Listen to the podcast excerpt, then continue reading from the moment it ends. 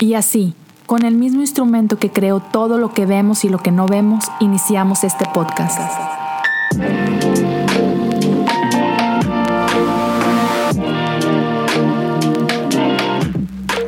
Bienvenidos a Cosas Comunes. Hey amigos, pues aquí estamos en la parte número creo que es la parte número 5 ya de esta, de esta serie acerca de, de Wesley y su vida y todo su legado y todas estas cosas. Así que, yeah, man, estoy emocionado de una vez más tener por acá a mis buenos amigos Hugo Almanza, Rick Santiago. Chicos, bienvenidos. Hey, ¿qué tal? ¿Cómo están todos? Bienvenidos al podcast de Leo. Hola, hola. a uno de los podcasts, podcast de Leo. Aclaremos. Sí, eso solamente es uno. Este, pues bien, hey dudes, en serio, eh, estoy bien, bien, bien contento con, con, con, los episodios que hemos estado grabando y, todavía nos falta, todavía nos falta un, ratito, este, no sé, a lo mejor un par, un par más, este, pero por lo pronto el tema que vamos a tocar hoy, este, nos metemos ahora sí que a, a lo que es parte de la, del trabajo teológico de Wesley, por, por llamarlo de alguna forma, y, para la gente que nos está escuchando, vamos a hablar de lo que conocemos como las tres gracias o cuatro gracias, este, pero en sí lo que es gracia, que es una parte central dentro de, lo que es la, teología de, Wesley. Y quiero como que ponerlo con, esta base y, y de aquí nos vamos, ¿no?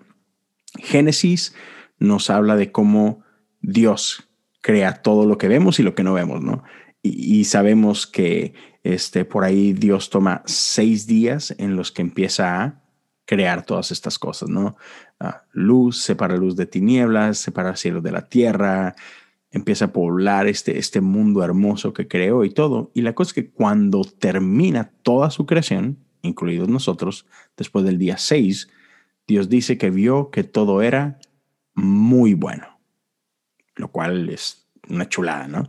Sin embargo, hoy e, en nuestro día, nosotros podemos voltear a nuestro alrededor, podemos ver el mundo en el que vivimos, podemos analizar las condiciones en las que vivimos y creo que no podemos concluir que es muy bueno, sino que algo pasó, ¿no?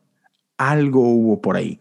Entonces, ah, podemos ver que, que e, entre estas cosas que pasaron, lo que conocemos como la caída, pues relaciones fueron rotas. Relaciones con nuestro creador, relaciones entre nosotros, relaciones con nuestro ambiente, o sea, con nuestro mundo. Y, parte de lo que vamos a hablar hoy es este trabajo e, en el que Dios busca restaurar estas relaciones, ¿no? estas relaciones y, nuestra identidad, ¿no? Entonces, e, e, esto en la, en, la teología de Wesley es algo que se conoce como ah, la orden de salvación o, los caminos de salvación, ¿no? Y, de eso vamos a estar hablando el día de hoy, de, estas, e, esta gracia que Dios usa para restaurar estas relaciones de las que estamos hablando, ¿no? Entonces, ya, vamos a empezar por ahí, mi buen Hugo, te veo con cara de quiero decir algo interesante, así que te dejo el lugar. Eh, bueno, quizá a lo mejor con lo que conviene iniciar es ah, justo con esta idea de, gracia, ¿no? Eh, eh, gracia es una palabra que, realmente engloba un concepto muy amplio. Em, lo, cometemos el error del reduccionismo, ¿no? De, decir gracia es, es, gratis, es gratuito. Realmente a lo que nos referimos cuando hablamos de gracia es al, al actuar de Dios eh, por iniciativa de Dios en favor del ser humano, justo para hacer lo que acabas de decir, ¿no? Para restaurar las cosas eh, quebradas.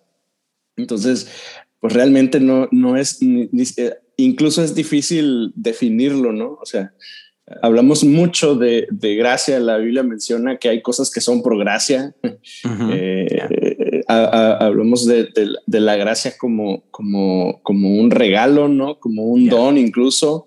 Entonces eh, es súper complejo para mí eh, encontrar una definición que, que, en una sola frase eh, logre englobar a todo, todo, lo que, a todo lo que nos referimos con ese concepto de gracia, ¿no? Eh, pero pues es justamente eso, ¿no? La iniciativa de Dios eh, de restaurarnos y, lo que entendemos eh, los, los wesleyanos es que la gracia de Dios actúa en favor del ser humano en diferentes momentos de acuerdo a la situación o la necesidad que el ser humano tiene. Entonces, no es que hay muchas gracias, porque, porque ese es un, quizá es un, un a lo mejor un, malentendido que pudiéramos tener, es que es la gracia de Dios que actúa en, diversas maneras y por eso le llamamos facetas, por así decirlo. Le, le, agregamos ¿no? el, el, distintos apelativos, eh, eh, pero, pero es que estamos hablando del, del actuar de Dios en diversos momentos del ser humano, ¿no? Ya, me gusta. Eh. Rick.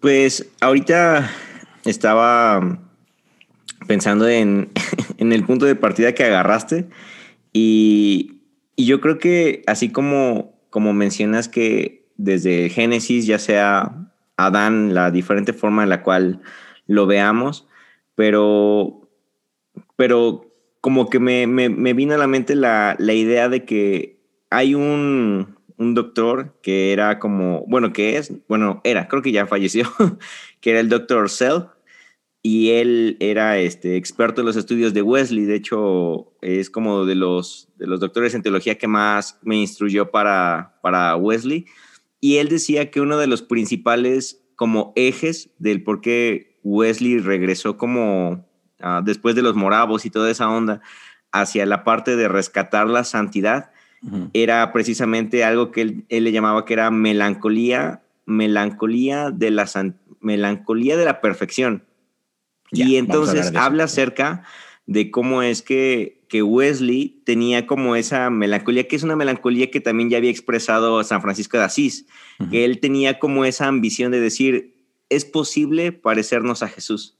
Entonces, esa melancolía de decir, sí se puede, o sea, sí, sí es posible hacerlo, es lo que los llevaba a San Francisco de Asís en su tiempo, fue como a, a decir, podemos parecernos a Jesús, y no solamente como como en obra, sino en corazón. Y regresando a la parte del Génesis, es como el origen de ese segundo Adán que nos viene a dar la oportunidad de mostrarnos la identidad correcta de la verdadera perfección y de la verdadera santidad. Entonces, me gusta cómo, cómo este Dr. Cell explica que, que Wesley vino como a, a plasmar en sus predicaciones, a plasmar en sus enseñanzas esa melancolía por la santidad, esa melancolía por la perfección, que es precisamente a través de la gracia y como ahorita lo dijo, lo dijo Hugo, que es este, ah, como, sí, las diferentes formas en las que Dios actúa en gracia para podernos, ah, bueno, para actuar en favor de nosotros. Ya. Y me encanta cómo básicamente a través de este concepto de gracia, es donde podemos como que diferenciar ah, o empezar a diferenciar eh, lo que es la toda la, comunidad calvinista y, la arminiana en este caso, ¿no? Porque, y, me gustaría hablar de eso por, un breve momento antes de clavarnos en las diferentes facetas de la, de la gracia. Y es que, por ejemplo, lo que es la corriente calvinista asume esta postura de predestinación basado en, esta noción de que el hombre en su estado natural es completamente depravado, ¿no? Lo que ellos conocen como depravación total, ¿no? Entonces, por, tanto, el hombre es completamente depravado e incapaz de buenas obras. Por lo tanto, solamente Dios puede hacer buenas obras y es que de ahí que la salvación dependa de Él al 100%, ¿no? Y en contraste, Ah, e, e, es que Wesley dice, oh, no, o sea, dice, y, hay una expresión que, que he escuchado en uno, en uno de los ah, profesores de un seminario wesleyano que, que mencionaba de que, así como que casi, casi, así como que por un pelito no coincido con, con, con ustedes, básicamente, ¿no? Y es que eh, a los ojos de Wesley, eh, él, no concibe esta noción de, predestinación porque eso elimina básicamente lo que viene siendo el libre albedrío, ¿no? Y, Wesley cree en este libre albedrío. Y yo coincido al 100% porque es que sin libertad, entonces no podríamos llamar esto amor, ¿cierto? Y es algo que, que, amo de parte de Dios, ¿no? Que, que nuestra respuesta es una respuesta a su amor y es una respuesta en amor. Y no podríamos llamarlo amor si no tuviéramos la opción de que no, no, no, es que tú fuiste predestinado y este, no tienen nada que decir al respecto, ¿no? Si te friegas, ahora te salvas. Entonces, otra vez, pues eso no es amor, ¿no? Entonces, y, y corrígenme si, si creen que, que, estoy explicando esta parte mal, pero la manera en la que, en la que lo ve Wesley es, ah, y, aquí es donde quizá podemos empezar a meternos a lo que es la gracia previniente, y es que es, es esta gracia de Dios la que nos hace libres del pecado. O sea, es, es su gracia infinita, es su amor infinito, la que en cierta forma nos, nos libera de esta naturaleza que solo puede hacer lo malo. Y otra vez, nos libera en el punto que nos da libertad. Nos da esa libertad de elección. Y puedes elegir no elegirlo, ¿no? O sea, puedes, puedes tomar la decisión de, de no aceptar a Dios o de no inclinarte a Dios, pero pero por, por un momento somos libres de las garras de esta, otra vez, naturaleza abominable, y entonces tenemos acceso a este libre albedrío del que Wesley habla y ejercerlo, ¿no? Entonces, y esto es lo que, lo que conocemos como gracia previniente, que es este, este espacio, este primer despertar, por así decirlo, en el que nos damos cuenta de que, wow, Dios ha venido trabajando en mí desde antes que yo me diera cuenta que Él está trabajando en mí, ¿no? Mi buen Hugo, te dejo para que tú nos, nos, nos, ilumines un poquito más respecto a esta, esta gracia. Eh, creo que la diferencia la marca eh, la manera en que abordamos uh, el tema del pecado uh -huh. eh, y su consecuencia. Uh -huh. eh, digo, si, si somos escriturales, Uh, Génesis nos marca un inicio, nos marca un, un, acontecimiento, bueno, una serie de acontecimientos relativos a la caída uh -huh. del ser humano. Eh, y, y, y, creo que la diferencia la marca que, que nuestros hermanos calvinistas, ellos observan eh, que el, el, ser humano termina totalmente depravado a partir de, de ese, primer, esa primer, ese primer pecado, esa caída. Y, y los wesleyanos pensamos que la imagen de Dios no se pierde totalmente, que yeah. está distorsionada, le llaman algunos autores, uh -huh. yeah. eh, pero que de alguna manera está presente. Y, y, y, mientras que nuestros hermanos calvinistas, ellos, ellos dicen que lo que sostiene a la creación es algo que, que, que se llama, o que ellos llaman la gracia común, que es lo que hace que, pues que las, la, la, creación continúe, se sostenga, que haya cierto grado de bondad entre los seres humanos. Eh, nosotros pensamos que realmente eso es producto de que la imagen de Dios no se perdió en el ser humano, se sigue habiendo bondad, sigue habiendo eh, una, una noción de lo, de lo correcto. Entonces, eh, partiendo de, de, de, ese momento, es que eh, le llamamos gracia eh, preveniente, que, que, que, yo siempre he creído que quizá una mejor manera de llamarla es la gracia anticipante, uh -huh. que se anticipa, que está antes de, ¿no? Que, uh -huh. que es esa... Eh, eh, no, no, encuentro otra manera de explicarlo yo, más que eso, ese momento en el que te das cuenta efectivamente que Dios había estado trabajando contigo desde antes de que lo conocieras, ¿no? Uh -huh. uh, no, no la observamos hasta que miramos hacia atrás no uh -huh. nos damos cuenta de ella hasta que hasta que volteamos y decimos ah con razón wow, sí, cierto. con razón estaba pasando esto con Ajá. razón atamos eh, eh, eh, unimos los puntos y nos damos cuenta de que efectivamente antes de que de que eh, tomáramos la decisión de, de, seguir de convertirnos en seguidores de Jesús de, de ser discípulos de Cristo antes de que de que camináramos hacia Él. Dios ya estaba trabajando con nosotros, Dios ya estaba moviéndose alrededor de nosotros, con lazos de amor nos estaba trayendo, ¿no? Y, uh -huh. y, y entonces llega el, el, punto, es justo antes del momento en el que decidimos acercarnos a Él, es que vemos la gracia eh, preveniente o anticipante trabajando en nosotros. Ya. Yeah. Eh, me gusta. Y, y ahorita que, que, nos vamos a meter a las siguientes, um, leyendo un poquito, yo, yo, tenía estas tres gracias como, como dije, ok, vamos a hablar de esto, que es la gracia previniente, gracia justificadora y gracia santificadora.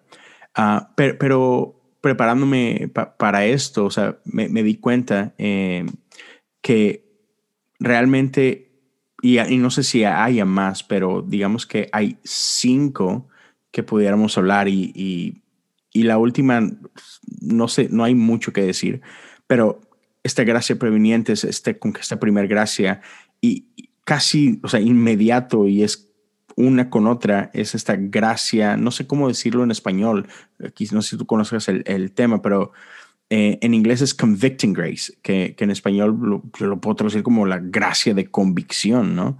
Oh, gracia convincente le llaman algunos ¿Convincente? Sí. Ok, sí. ok, ok, perfecto. Gracia convincente, luego gracia justificadora, gracia santificadora y al final eh, esta gracia glorificadora. Glorificadora. Que, que, es ya este, cuando, ahora sí, cuando, cuando empieza la fiesta, cuando, cuando dejamos este, este cuerpo mortal y, y, nos hacemos uno con el Salvador, ¿no? Algo así. Uh, pero ya, y ¿se acuerdan de, esta, de esta, este gran ejemplo que usa Wesley de la casa? Me, me, gusta mucho que, y es algo que podemos um, usarlo con, con, a la hora de hablar de estas gracias, pero básicamente, espero, decirlo de, de, manera correcta, pero es cuando, como cuando tú llegas a visitar a alguien ¿no? y, llegas a esta casa y no sé, a lo mejor en México no hay muchas casas así, pero e, en otras partes del mundo es muy normal que llegas a una casa y tiene un, un, porchecito, ¿no? Al que primero, primero llegas, ¿no? Eh, no sé, estos, estos escaloncitos que subes y este pequeño espacio antes de, de la puerta, ¿no? Después tienes la puerta como tal y, y al final tienes ahora sí la casa donde, donde ahora sí llegas y eres parte de ella, habitas esta casa, ¿no? Eh, él usa esta imagen para describir estas facetas de la gracia, ¿no? Y, y este porche es básicamente esta, esta, esta gracia de, de, convicción, convincente, ¿verdad? Dijiste, Hugo. Entonces. Convincente, sí. Ya, hablemos, hablemos un poquito de, de este tipo de gracia. No sé si Rick quieras darle tú o Hugo quieras pues algo que se me vino a la mente es precisamente acerca de del ejemplo que tiene Wesley de la casa.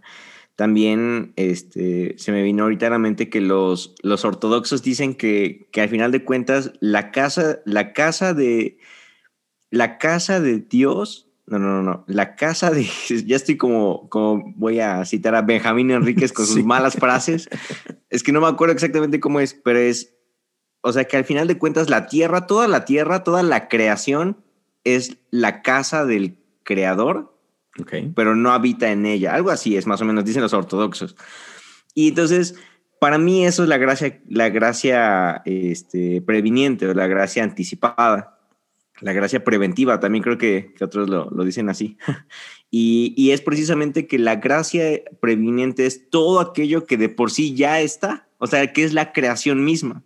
La creación misma es la gracia previniente, porque absolutamente, y allí es donde entra como gran parte de, de, mi, de mi universalismo, que al final de cuentas todo el tiempo, en todo momento, en cualquier lugar, en cualquier situación, en cualquier época, siempre ha habido una gracia que nos ha apuntado hacia Jesús, que nos ha, que nos ha apuntado hacia esa puerta, como dice el ejemplo de Wesley. Puedes estar en el medio del cerro y decir, ¿no? Como, como, como el salmista, ¿no? O sea, donde quiera que yo mire, así me vaya a lo más alto de la tierra, lo más profundo del mar y todo, ahí vas a estar tú. Y eso es la gracia previniente, esa es la gracia que donde quiera que yo vaya, donde sea que yo esté, aunque yo no, no sea creyente, aunque yo no crea en Dios, aunque sea ateo, lo que sea, siempre va a estar ahí para apuntarme a decir, hay algo más grande que tú. Para mí eso es la gracia previniente y que cualquier persona tiene acceso, absolutamente todos todos tenemos acceso a esa gracia previniente porque es Dios diciéndote, o sea, hay miles de, de formas en las que yo estoy tratando de llamar tu atención y todo el tiempo he querido relacionarme contigo, todo el tiempo he estado con el, con el acceso, con la puerta abierta, con, con las manos abiertas, con los brazos abiertos para que tú, para que tú vengas.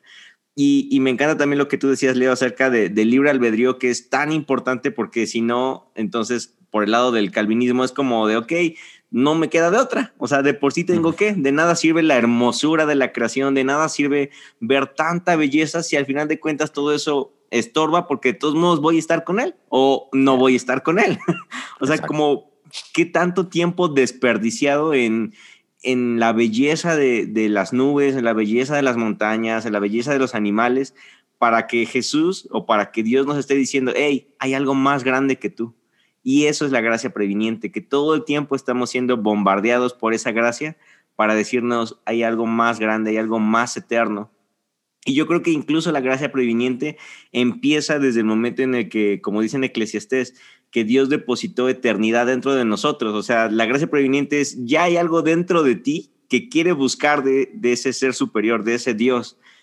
Aunque tú no lo quieras, ya está en ti, pero viene de ti al mismo tiempo. Y es como otra, otra gran tensión que, no sé, después podamos hablar. Pero eso que, de eso que decías, como, como Francisco de Asís hablaba, ¿no? De que la naturaleza fue la primer Biblia de Dios, ¿no? y entonces otra vez este acceso a a esta gracia de, Dios, de que, hey, voltea a tu alrededor, Dios está ahí, ¿no? Dios está haciendo, está haciendo algo. Y, hablando de esta gracia este, de, convicción, me, encanta cómo eh, es este, este momento, ¿no? este regalo de parte de Dios, por llamar alguna forma, en la que Él nos permite ver nuestra condición sin Dios para, para permitirnos anhelar una identidad restaurada, ¿no? Como decía hace ratito Hugo, hey, este, la imagen de Dios ahí está, está un poco manchada, está un poco distorsionada, pero, pero ahí está, ¿no? Y entonces en este momento esta, esta gracia nos permite ver ese, como que, uy, sin Dios, man, e, e, es, sin Dios soy esto, pero con Dios todo esto está delante de mí, ¿no? Ah, creo que es Wilbur Tillett eh, él tiene un libro viejo, como de 1910, yo creo, que se llama La Salvación Personal. Y él describe ese momento, de hecho, como una crisis. y, dice, y dice que, que, que esa crisis debe el, el, libro está muy bueno porque describe el, proceso de la salvación. Y, y Wilbur dice que, que esa crisis, de hecho, debe ser temporal y preferentemente corta, porque, porque suficientemente larga como para eh, producir convicción en el ser humano, pero no tan larga como para que finalmente la rechace y, y, desista del de, arrepentimiento. Porque al final del día, eh, eh, la, la, gracia convincente está, está, es cierto que está presente en todas partes y que nos llama a la eternidad, pero al final del día dirige al, al corazón del ser humano hacia el arrepentimiento. Entonces, eh, él, él Tillet decía eso, es, una crisis, es una crisis dolorosa, es, un, es una, una, temporada breve, pueden ser horas, incluso pueden ser días. O hay personas que, están en esa crisis de, del arrepentimiento y de la convicción este, durante horas, días, a veces hasta una semana, dos semanas. Este, pero la, la, la, la, razón de esa crisis es justamente eso, es dar, darnos el, esa incomodidad, esa, em, no sé, no sé cómo decirlo pues sí, esa, esa comezón, eso áspero de, de, de, distinguir tu condición, eh, de distinguir la, la, la, condición de mi corazón y reconocer la necesidad que tengo, no solo de, saber que Dios existe, sino que necesito relacionarme con Él y lo que hay en mí no, no me lo permite. Entonces, y, y que finalmente me dirige a mí a tomar la decisión de decir, sí, yo quiero acercarme, yo quiero eh, seguirte, y, alinearme al, a la manera en la que tú mismo has, definido que yo puedo relacionarme contigo, Dios. Me, me, gusta, se me hace como que bien poético esa manera de verlo, como que de esta agonía por la que pasas por, por un momento, ¿no? Donde, ah, no manches, o sea, otra vez, o sea, es que sin Dios y, y, puedes ver como que todo lo terrible en que se puede convertir tu vida, ¿no? Así como que, no sé, se me hizo una, una imagen muy chida. Que de hecho ahí me, igual Wesley en su diario, él lo describe como un ardor extraño, cuando lo invitan a, a una reunión, y me parece que era una reunión igual moraba, él dice que sintió ese ardor extraño de, de, decir, o sea, como que hay algo raro dentro de mí que no entiendo, que me frustra, que me, que me enoja, pero que al mismo tiempo me atrae hacia Dios. Entonces sí, también esa parte de ardor extraño de Wesley también, también me gusta. Ya, chido. Y bueno, eh, y esto nos da paso a, a, lo que conocemos como gracia justificadora, que en la imagen de la casa es estar parados en, este, en esta puerta, en este umbral, ¿no?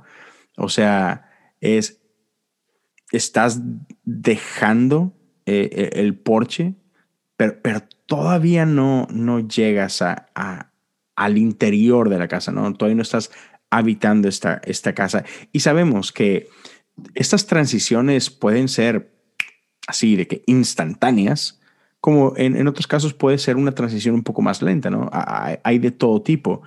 Pero me gusta como que esta imagen que al estar en este umbral, por llamarlo de alguna forma, una no, nos permite abrazar el regalo de la cruz, eh, por, un lado, lo, lo veo así, nos permite poner nuestra fe en Jesús. Y, y hubo algo que me gustó mucho y no, sé si, si se entienda bien esto, pero creo que muchas veces hemos escuchado esta parte que somos justificados pues por la gracia, ¿no? Y, y, y, hay quienes hablan de que, de que delante de Dios somos justos porque Dios no nos ve a nosotros. E, es que Dios te ve a ti uh, con los lentes de Jesús, por llamarlo de alguna forma, ¿no? Es Dios no te está viendo a ti, Dios te está viendo a ti, pero, pero cubierto por Jesús o cubierto por su sangre. Muchas veces he escuchado yo al menos esa, como que esa analogía, ¿no? Pero me gusta como Wesley lo pone, o, o al menos en, en estudios al, al, respecto de, dentro de, del contexto wesleyano. Y es que no es que solamente Dios está viendo a Jesús y no a nosotros, sino que, hey, somos transformados de, de, injusticia a justicia, ¿no? So, o sea, e, en este proceso pasamos de muerte a vida, de oscuridad a luz. Y, o sea, y es esta parte donde, hey, quizá no eres justo en ese sentido de que, ya, o sea, no, no, no, eres perfecto, no, no, es, no está completa, pero tienes acceso a esta justicia.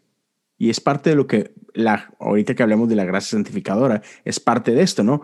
Pero, pero es eso, sí, sí eres justo, tú eres justo. Lo, lo, que pasa es que distinguimos, distinguimos dos, dos cosas que son diferentes, pero que suceden eh, simultáneas. Ajá. Vaya, es que es difícil distinguir en qué momento eres eh, eh, eh la gracia convincente actúa, en qué momento te arrepientes, ¿no? Right. Em, es, es, difícil de distinguir, lo uh -huh. dijiste muy bien. Hay personas que, que con fecha y hora distinguen el momento en el que sí. empezaron a seguir a Cristo. Habemos otros, habemos otros. Yo, por ejemplo, yo para mí es muy difícil distinguirlo. O sea, sí, yo igual. O sea, sé. Yo al día de hoy todavía no sé. Si ya estoy eh, siguiéndolo, todavía no. Y yo estoy dudando. yo, yo quiero, quiero de, detallar este, este asunto porque dale, dale. Eh, entendemos al menos dos, dos cosas que sí suceden, eh, casi podemos decir que simultáneas, pero que a la luz de la escritura son dos cosas distintas. Uh -huh, sí, Una bien. es la, la, justificación por uh -huh. la fe uh -huh. y que, que, básicamente es la, la declaración de, de, de, no hay condena sobre, sobre una persona, ¿no? Eh, yeah. Pablo um, ahonda mucho en el tema en Romanos y, y habla con bastante claridad del asunto, ¿no? Somos justificados pues por la fe. Entonces, eh, en un instante es un es un estatus de, de, de, de, la persona. O sea, de un instante a otro, por medio de la fe, somos justificados. ¿Qué quiere decir que a, a la condena de la cual éramos merecedores ya no existe porque alguien más la, la, la pagó. Y ese alguien más es Jesús y lo recibimos por fe. Y la otra cosa que sucede es que somos regenerados. Uh -huh. le, le, llamamos también el nuevo nacimiento. Ya. Eh, es, es, es, depende de los autores, ¿no? Dicen, es la semilla de Dios sembrada en el corazón del ser humano. Es, es el, el, el, cambio de naturaleza, la transformación de los deseos, el, el inicio de lo que después entendemos como, como, como la gracia santificadora, pero es que el nuevo nacimiento es el instante. ya. La regeneración es el instante en el que por medio de la fe, por un lado, somos justificados, que quiere decir, em, uy, por un lado, eh, el instante en el que somos justificados, que quiere decir que por medio de la fe hemos recibido esta, esta bendición de ser perdonados. Y, y por el otro lado, en ese mismo instante, eh, cuando eh, la semilla de Dios es sembrada en nosotros, la imagen de Dios es, empieza a ser restaurada en nosotros. Y hay que decir empieza porque, porque realmente todo este rollo es, es justo ese momento en el que inicia. Yeah. Eh, antes de eso no, no estábamos con Dios, antes de eso quizá habíamos eh, caminado en dirección opuesta, eh, veíamos a Dios actuando, o bueno, vemos a Dios o sentimos que Dios estaba actuando antes. Viene el Espíritu Santo, nos da esa convicción, la gracia de Dios empieza a trabajar con nosotros, nos convence, nos da el arrepentimiento, estamos en crisis y en ese instante preciso inicia justo lo que llamamos después la gracia santificadora. Ya, y, y, no sé, corrígeme si, si estoy mal, pero después vemos esto ilustrado en el bautismo, ¿no? O sea, eh, o sea es, este momento de justificación o de, de, nueva identidad, de regeneración, como estás hablando, es este momento donde el viejo yo muere. Y, y el momento de salir del agua es, ya no soy yo, o sea, ya, ya no es este viejo hombre, es tengo una nueva identidad, ¿no? Entonces, e, es este momento de regeneración uh, que, no es lo mismo que santificación, es, un proceso y todo, y ahorita hablaremos de esto, pero sí es, a veces es difícil de, explicarlo, ¿no? Pero, pero sí, es, es, ese momento, y me encanta esta frase de, de, de C.S. Lewis, que él dice, si queremos ser parte del cielo, no podemos llevarnos nada del infierno con nosotros. y entonces, gracia justificadora es como que es, el inicio de ese proceso de transformación. Siguen ladrando los perros, mi Rick. Sí. Nuestro amigo Rick está siendo saboteado en este momento por patrullas y por, y por perros feroces que no lo dejan colaborar. Pero no te pones mi Rick. Y, y, ¿por qué no nos, nos metemos este, con, esto en ahora sí que el, el último tramo de que, que, es esto que llamamos la gracia santificadora? ¿Salvo que quieras aportar algo más de, de, del otro? No, no, es que este se convierte de hecho, en el, en el hilo conductor de, yeah, de, de, la, de, de, la, teología eh, metodista o wesleyana, ¿no? Uh -huh. Y tiene que ver con, con la, la, santificación. Porque, porque todo, lo que, todo lo que dijimos antes son uh, uh, como momentos, como eh, eventos muy puntuales, ¿no? Ya. Yeah. Son, son simples pasos. El, el ejemplo de la casa, otra vez, es buenísimo porque pues no te quedas en la puerta todo el tiempo. O sea, Exacto. realmente se trata de, de, de, entrar, de avanzar. Y aquí es donde, donde le dedicamos muchísima de nuestra atención. Aquí es donde observamos a, Wesley trabajando y, y, haciendo teología y enseñando y capacitando gente en el ministerio y, y a, enfatizando eh, cosas en el estilo de vida de los, de los ingleses. Eh, hablando acerca de la santificación, aquí es donde, donde vemos gran parte del énfasis de su, de su ministerio, ¿no? En, uh -huh. Si bien es cierto, multitudes se convertían efectivamente y mucha gente eh, se reconciliaba con Dios, pues realmente el trabajo fue dirigirlos, bien dirigirlos en, en, el, en el crecimiento en la fe y en, el, en, en la santificación, ¿no? Yeah. Es justo, justo de eso ahí es donde, donde, donde aterrizamos. Donde aterrizamos. Yeah. Y, y, pero realmente donde empieza el viaje. O sea, exacto. Sí. El, sí. el, el creyente creemos que, que, que, toda la vida vamos a estar avanzando en el proceso de la santificación. Los metodistas, de hecho, creemos que a la luz de, de, lo que Wesley decía, creemos que es posible no pecar. Sí, que, es lo que hablaba. Y, y, que es que es una, esa es una expresión que, que, que todos quienes la escuchan por primera vez eh, nos, nos, pueden tachar de, de, bueno, o de ilusos o, o, de, o, de, presumidos y, que alardeamos de, la situación, ¿no? Pero la verdad es que Wesley afirmaba, es posible que una persona sea perfecta y de hecho utiliza esta idea de la perfección y, y, nos meten más problemas porque, porque es un término bíblico, pero, pero, pero en, el uso bíblico no tiene, no es el mismo uso que damos nosotros en, nuestro tiempo. O sea, el, uso bíblico es el, el avance, eh, la santificación. Este, para nosotros algo perfecto es algo impecable, algo este, sin error, algo sin... Eh, y, y, entonces agrega, Wesley se, lo, lo, defiende diciendo que, que somos perfectos en amor.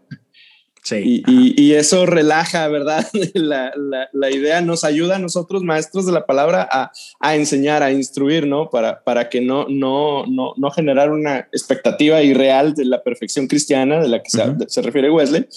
Pero mm, quiero terminar con una idea y es que no, no inicias una, una carrera universitaria eh, pensando nada más en pasar el tiempo, inicia una carrera universitaria con la expectativa de obtener tu título. Y creo que en la vida cristiana es exactamente lo mismo. O sea, no, no, no estamos aquí con la idea de, bueno, si lo logro y si no, pues ya ni modo. creo que la, la, expectativa del creyente debe ser justo la santidad. La Biblia dice, busca la santidad y la paz y la santidad sin la cual nadie verá al Señor. Entonces, aquí, aquí empieza lo bueno, la gracia santificadora. Que a fin de cuentas eso, eso es el discipulado, ¿no? Es esta parte de, crecer, de, de, madurar, de, ser transformados y, de ir aprendiendo y todo esto. pero me, encantan unas, unas ideas que, encontré con, respecto a esto de la, de la gracia santificadora. Por, un lado, ah, me, me, encantó esta parte de que aquí es donde la gracia empieza un trabajo profundo en nosotros, ¿no? Que es lo que estabas hablando tú, eh, mi, mi buen Hugo. Este, y aquí recibimos el, el poder, la gracia, pues, de amar a Dios con todo nuestro corazón y amar a nuestro prójimo como a nosotros mismos. E, es en este proceso de santificación que tenemos acceso a realmente poderlo vivir. Y, y, y es lo que da pie a eso que hablas tú de perfección. Y, y me da risa cómo ¿Cómo le rehuimos tan fácil a esta responsabilidad, por así decirlo? Ah, y, es chistoso, porque por un lado Pablo decía, sean imitadores de mí, como yo de Cristo, ¿no? A final de cuentas, esa es la, la meta, ¿no? Poder vivir como Jesús. Ahora, el mismo Pablo también decía, lo que no quiero hacer hago, lo que quiero hacer no lo puedo hacer. habla de, de, esta lucha que es, ¿qué es real? ¿no? Pero sí me gusta mucho lo que dice Wesley, es que, hey, es que tenemos acceso a esto. No, es fácil, no es automático, no es inmediato, pero, pero tenemos acceso. Y ahora, e, esta otra idea que, que escuché al respecto es esto, y no sé qué tanto puedan concordar con ello, no, pero es e, e, esto de lo que habla Wesley de, de perfección cristiana. Uh, y, es a lo mejor una manera de, quitar un poquito esta presión, como lo, como lo hablabas tú, y es de que Dios pone en nosotros este anhelo de buscar la santidad. Quiere decir que, que por, por este anhelo no buscamos pecar.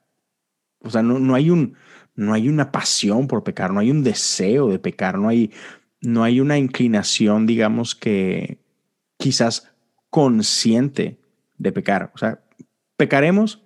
Seguro que sí, pero al menos no lo haces con la intención. O sea, no estás planeando el pecar.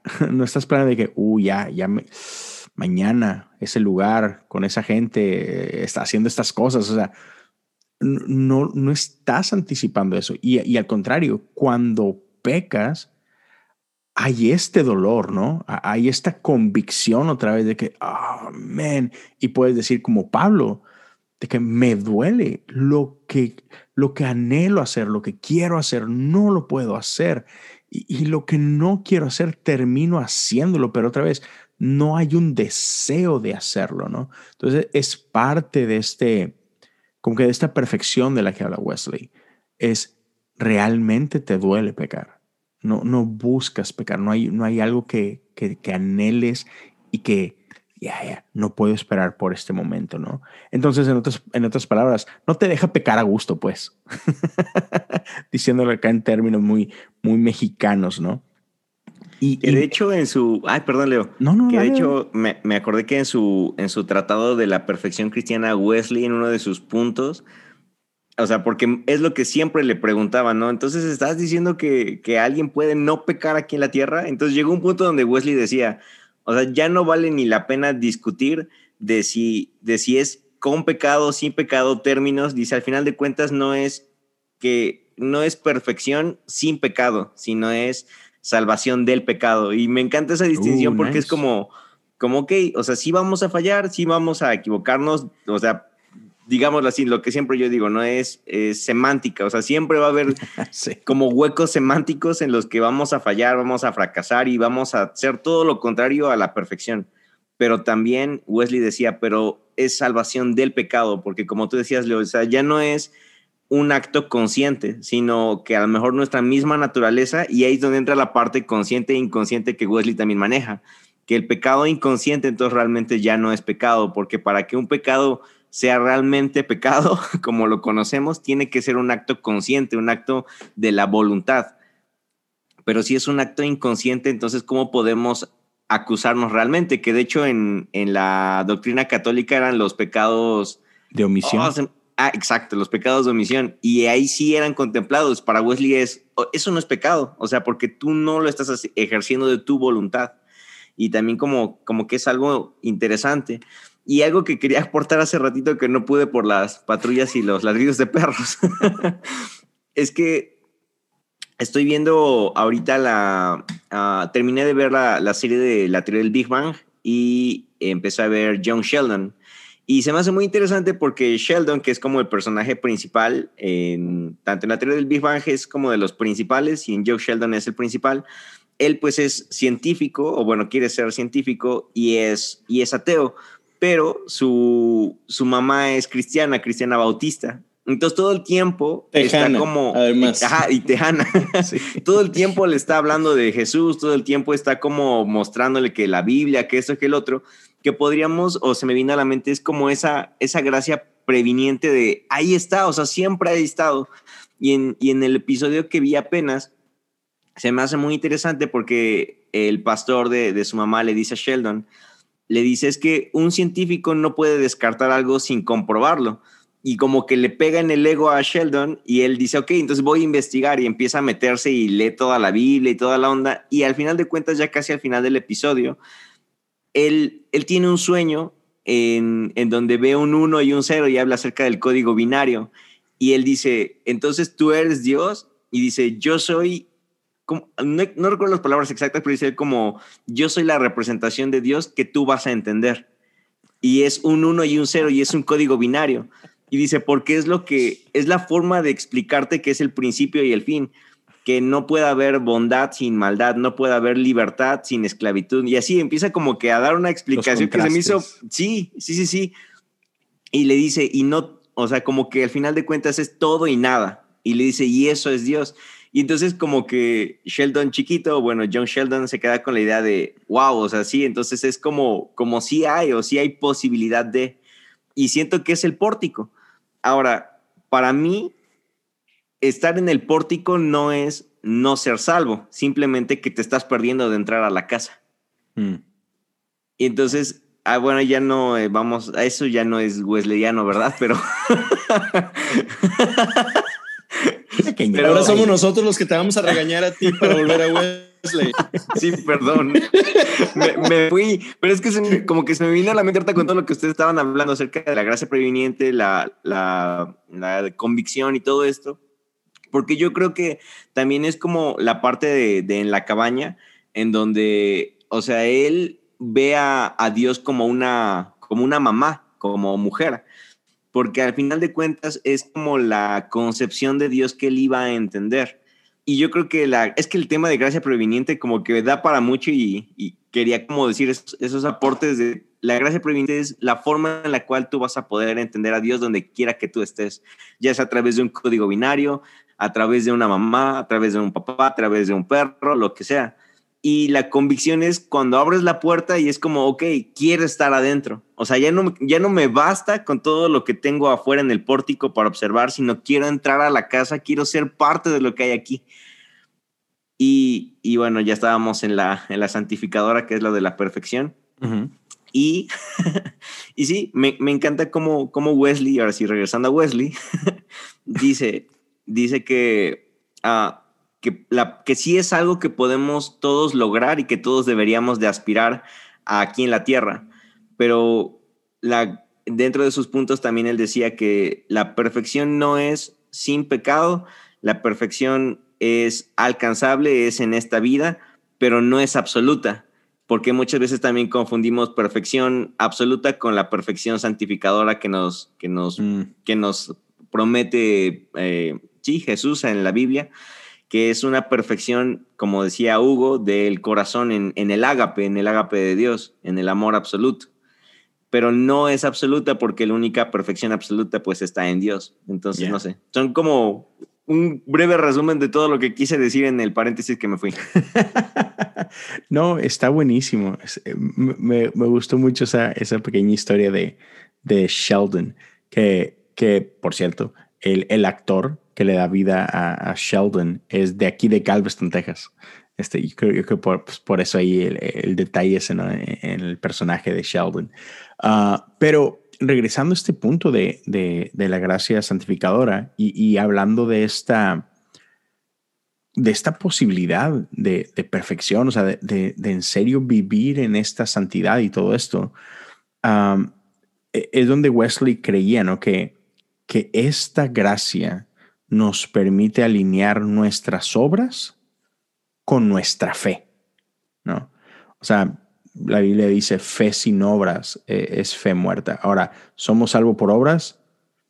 Mm, no, pero, pero sí, o sea, o sea, si somos salvos se tiene que notar en las obras, ¿no? O sea, no es que por eso eres salvo, pero porque eres salvo, se, tiene que reflejar. Y, de aquí nace esta, esta frase increíble de Wesley que dice, haz todo el bien que puedas, por todos los medios que puedas, de todas las maneras que puedas, en todos los lugares que puedas, en cualquier tiempo que puedas, a toda la gente que puedas y tanto como tú puedas. Entonces, otra vez, es a esto tenemos acceso. Ah, o sea, hey, ah, bondad sí es una opción. O sea, eh, y, es aquí donde es, es esperanza, ¿no? Y a mí me encanta este concepto de evangelios, es, es, son buenas noticias. O sea, quiere decir que, que sí puedo hacer bien por todos los medios posibles, a toda la gente posible, de todas las maneras posibles, en todo el tiempo posible, a toda la gente que, o sea, sí, sí, Dios ha puesto eso en ti. Y, creo que, o sea, eso nos, nos puede permitir ver un mundo diferente aquí y ahora. Y esto es lo que nos puede permitir ver que el reino de los cielos invada la tierra. O sea, no es un mito, no es un, pues bueno, allá, este, Ojalá hay un día un día cuando Cristo venga. No, dude, estamos invitados a traer el cielo a la tierra hoy. Claro que podemos. Y, a esto nos está invitando Wesley, ¿no? O sea, a esto está abriendo nuestros ojos. De que, hey, man, esta gracia santificadora de parte de Dios produce esto. otra vez, no es nada más una bonita esperanza, un día en el cielo, ¿verdad? Cuando caminen las calles de oro. Este, o sea, no. Aquí y ahora podemos vivir este tipo de vida y que es, es algo que era como que esencial e, en, no solo en la vida de Wesley, sino es algo que él impregnaba a, a todo el movimiento, ¿no?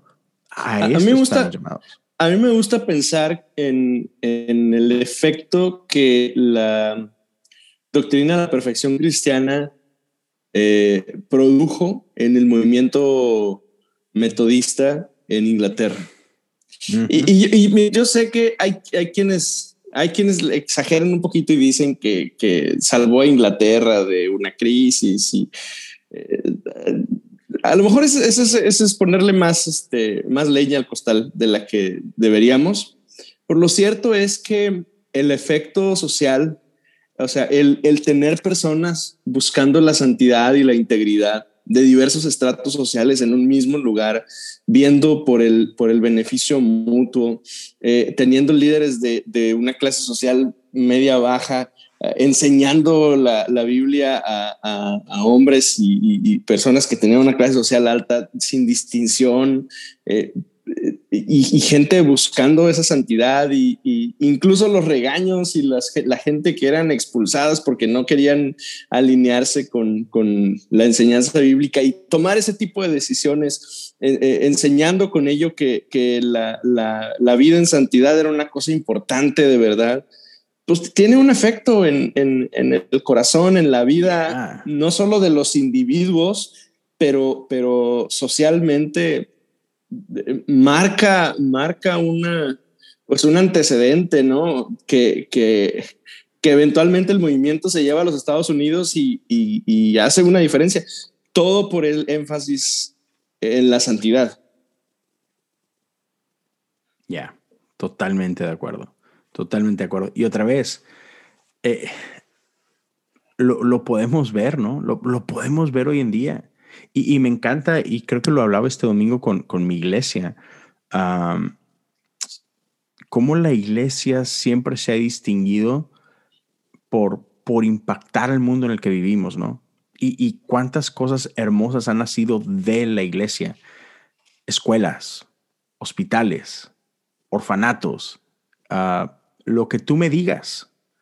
Y, nace de este, de, esta, de esta imagen ah, regenerada de Dios en nosotros, ¿no?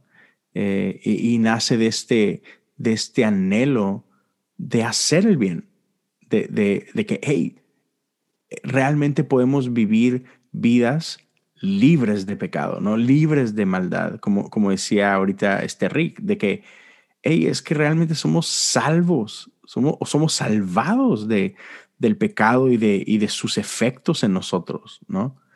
Entonces, creo que e, e, en esta, en esta generación, uh, millennials para, para abajo, se han distinguido mucho por tratar de ser generaciones que, que, son parte de algo más grande que ellos, ¿no? Y, y, son generaciones que se distinguen por ser parte de movimientos. Todo lo que estamos viendo hoy en día, ¿no? Toda esta justicia social, llámese en cuestiones de racismo, llámese en cuestiones de, de, se me fue, eh, o sea, feminismo y, libertad de, la mujer y todo esto es, eh, este, este mundo, esta generación actual quiere ser parte de cosas de este tipo donde donde la maldad es erradicada. Y, y a eso somos invitados como cristianos, de que ya eh, eso tiene que estar en el, corazón, en el latir de las iglesias, de ver sociedades restauradas, ver sociedades otra vez libres de maldad, libres de, del pecado y de sus efectos, ¿no? Y, y es parte de esta gracia santificadora. Eh, ¿Va a pasar de en un abrir y cerrar de ojos? No, pero ¿tenemos acceso a esto? 100% sí. 100%. Ya, muchachos. Hey, pues ha estado bueno. Ya oh, para, para, ir amarrando, para ir terminando, algunos pensamientos finales que quieran compartir. Nada, mejor nada más podría, uh, podría yo aportar a lo último que estaba diciendo Leo, de ah, de la santidad social, que, que al final de cuentas cuando, cuando tú entiendes que tu salvación no es, o sea, no solamente es egoísta, o sea, no solamente queda en ti, sino que al final de cuentas se ve reflejada en tu amor hacia los demás y siempre va a ser la clave, o sea, siempre va a ser como la clave de, de que si realmente conoces a Dios, si realmente conoces a Jesús, si realmente estás experimentando su amor, su gracia, entonces se va a ver sí o sí reflejada en, en tu entorno. Obviamente también como Wesley decía, no es algo gradual, es algo que va a ir creciendo de menos a más, pero, pero sí es importante que podamos como, como poder reconocer que, que sí es importante el darnos cuenta de que no se trata de... A veces se malinterpreta esa frase, ¿no? De la salvación es personal. Entonces, como es personal, pues no me importan los demás. O sea, es personal en cuanto a que está en ti y, y Dios está interesado en ti, pero Dios está interesado en ti para que también como, como sabemos, ¿no? O sea, para hacer luz en medio de las tinieblas, hacer sal en donde no hay sabor y poder contagiar de esa gracia y de ese amor a, nuestros entornos, a nuestra, sí, en nuestro contexto. Y, y, creo que yo quisiera finalizar con nuevamente esa, ese pensamiento de la nostalgia, de la nostalgia este, de santificación, como al, al inicio del episodio decía, de esa frase de Wesley. O sea, siento que sí me gusta mucho porque incluso antes de Wesley, eh, que también se dice que, Wesley muy seguramente tuvo que leer a San Francisco de Asís y a Thomas Kempis, que Thomas Kempis tiene un libro bien, bien conocido, ¿no? El de La imitación de Cristo, que es como pura poesía acerca de cómo él se aflige eh, porque desea ser como, como Jesús. Obviamente, pues en su contexto medieval, ¿no? Que incluso con, con cierto flagelación y cosas medias drásticas que pues hoy en día entendemos que no son exactamente ese tipo de santificación o, ese tipo de sacrificios lo que Dios busca, pero ese anhelo del corazón de decir, ah, o sea, realmente tiene que haber algo más, o sea, tiene que haber una, una mayor eh, santidad en mi pensamiento, una mayor santidad en mis acciones, una mayor santidad en mis motivaciones, una mayor santidad en mis relaciones, esa, una mayor santidad en mi, en mi familia y entendamos santidad no precisamente como ausencia de pecado, o que esa es como la clave, ¿no? O sea, porque decimos santidad es como, ah, o sea, que no pecas. No, no, no se trata de eso, sino se trata de ese corazón que realmente desea vehementemente a Dios. Y, y eso es como que la clave con lo que yo quiero cerrar. O sea, santidad no es precisamente y incluso es lo que Wesley quería transmitir, ¿no? O sea, que no se trata de que dejas de hacer, porque si no, entonces nuevamente estamos poniéndolo al nivel de las obras. Y no se trata de eso, sino está al nivel del corazón. La santidad es una santidad del corazón, una santidad en el amor, de decir, o sea, es que estoy amando, o como decía igual San Agustín, ¿no? Ama y ama y ama y haz lo que quieras. Básicamente era su frase de San Agustín. O sea, si amas, puedes hacer lo que sea, lo que te dé la gana. Si estás amando, si te acerca a amar, si te ayuda a amar a los demás, haz lo que te pegue la regalada gana. Porque siempre y cuando estés motivado por el amor, no vas a fallar. No vas a hacer algo incorrecto. Porque tu motivación es el amor. Y ese es el tipo de santidad a la que Wesley también nos dice, ¿no? Como Thomas Kempis, ese deseo de, ah, puedo parecerme a Jesús y, no a lo mejor llevarlo a ese grado religioso de, de aislarnos y, y, alejarnos de la sociedad y no me quiero contaminar y, y, entonces santo, santo, santo y no, pero ese corazón de decir, ah, o sea, realmente amo a Dios y, quiero amar a mi prójimo. Y creo que esa es la santidad, la perfección, la perfección cristiana que, que Wesley propone, eh, se resume a eso y, o al menos a como yo la entiendo y a como yo la, la entendí cuando, cuando investigué eso. y que realmente es algo que me sigo llevando día a día en mi cristianismo, ¿no? Aunque, aunque ya no me considero wesleyano, pero es algo que atesoro de Wesley, o sea, de sus enseñanzas para mí es, o sea, amar, amar es lo, lo fundamental y mientras en tu corazón, en tu deseo, en tu motivación esté eso, entonces contra el amor no hay ley. Pero, y, pero por otro lado también, en medio de una generación que... Nada, Hugo, nada, contra el amor no hay ley. No, no, no, no, no, no, no quiero, no quiero contrariarte. Pero, pero no, es que me, me, me, me, me ocupa e, en medio de una generación que, que se autojustifica tanto y que se permite tantas cosas y, y que, y, que, y que vive vidas laxas, eh, cuán necesario es eh, predicar y enseñar acerca de la santidad y la perfección en el amor, porque se convierte, o sea, debe convertirse en lo que rija la vida, la vida de aquel que dice ser un seguidor de Jesús que no se justifica, que no se dice a sí mismo, ah, al cabo que todo el mundo está mal y, yo también puedo estar mal, al cabo que todo el mundo hace cosas que no debe hacer, al cabo que todo el mundo se deja llevar por motivaciones incorrectas, pues yo también. No, la Biblia sí habla de una santidad, sí habla, sí habla de, del carácter cristiano, sí, sí habla, sí, sí, sí, me llama a mí a, alinearme eh, con, con, con los parámetros divinos entonces, eh, es cierto, o sea, lo, que dices, Rick, tienes, tienes toda la razón. Y, cuán importante es enseñarlo en la iglesia para que todos aquellos que aún estamos autojustificándonos y diciéndonos no pasa nada, no hay ningún problema. No es que sí, hay un, hay un llamado a la santidad y, y, que, que, no debemos silenciarlo, al contrario, que debemos enseñarlo, enseñarlo bien, definitivamente, pero, pero, pero sí, ya, o sea, en otras palabras, insistirlo. Si hay una responsabilidad de nuestra parte, por si supuesto. Nos queremos, si nos queremos hacer llamar discípulos. Exacto. Ya, así que ya lo saben, amigos. Se, ya, me, me, encanta eso. O sea, ah, tenemos acceso a esto, ¿no? Entonces, como que no, no desperdiciemos este regalo de Dios, esta gracia de Dios, ¿no? Entonces, ya, eh, esto no es algo para para que te haga sentir mal, ni mucho menos, sino al contrario, es para inspirarte, es para motivarte a decir, ya, puedo vivir este tipo de vida, ¿no? A esto me está llamando Dios. Y no es algo que, pues, un día puedo vivir cuando Cristo venga y cuando, cuando este cochino mundo se, ha destruido, sino, no, no, no.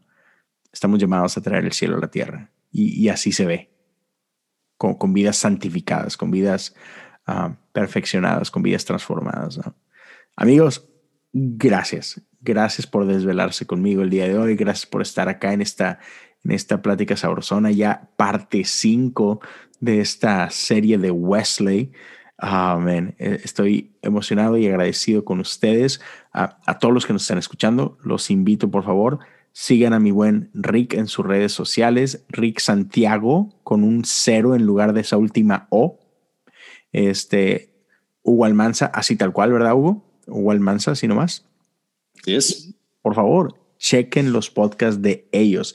Eh, pastorcitos o Pastorcito, Hugo. El Pastorcito. El Pastorcito. Chequenlo, Spotify, este, Apple Podcasts, donde sea que escuches podcast. Y el búnker de mi buen Rick. Denle, denle una buena checada. Este está eh, con todo últimamente, sacando episodios semana a semana. Estaba mi Rick. Y también no, no se olviden de, apoyar el, el Patreon de, mi buen Rick. Búsquenlo como Rick Santiago en Patreon. Eh, Rick es un plantador de iglesia, está en este proceso de plantar en, en la ciudad de Puebla. Entonces, cualquier persona que esté apoyando su Patreon básicamente está, está ayudando eh, en este proceso de, de plantar y tiene por ahí varios beneficios, depende eh, como que el nivel de, de, tu compromiso, de tu contribución. Ah, hay un grupo en el que se está creando esta comunidad de plantadores, entonces ya, te invito a checarlo, te invito a, otra vez a escuchar sus podcasts, síguelos en sus redes sociales, síguelos en Clubhouse si, si, si está por allá. Este es el nuevo maldita adicción de Clubhouse. Pero sí, dense la vueltecilla y ya saben, a mí me pueden encontrar en, en redes sociales como Leo Lozano, H-O-U. Si alguien quiere apoyar también en, Patreon, ahí estamos como cosas comunes. Y otra vez, gracias por su tiempo, gracias por acompañarnos durante esta, esta hora de conversación. Ah, nos honra mucho este, el tiempo de ustedes. Así que nos, nos escuchamos la, la próxima semana. Amigos, una vez más, mil gracias por estar acá. Adiós. Gracias.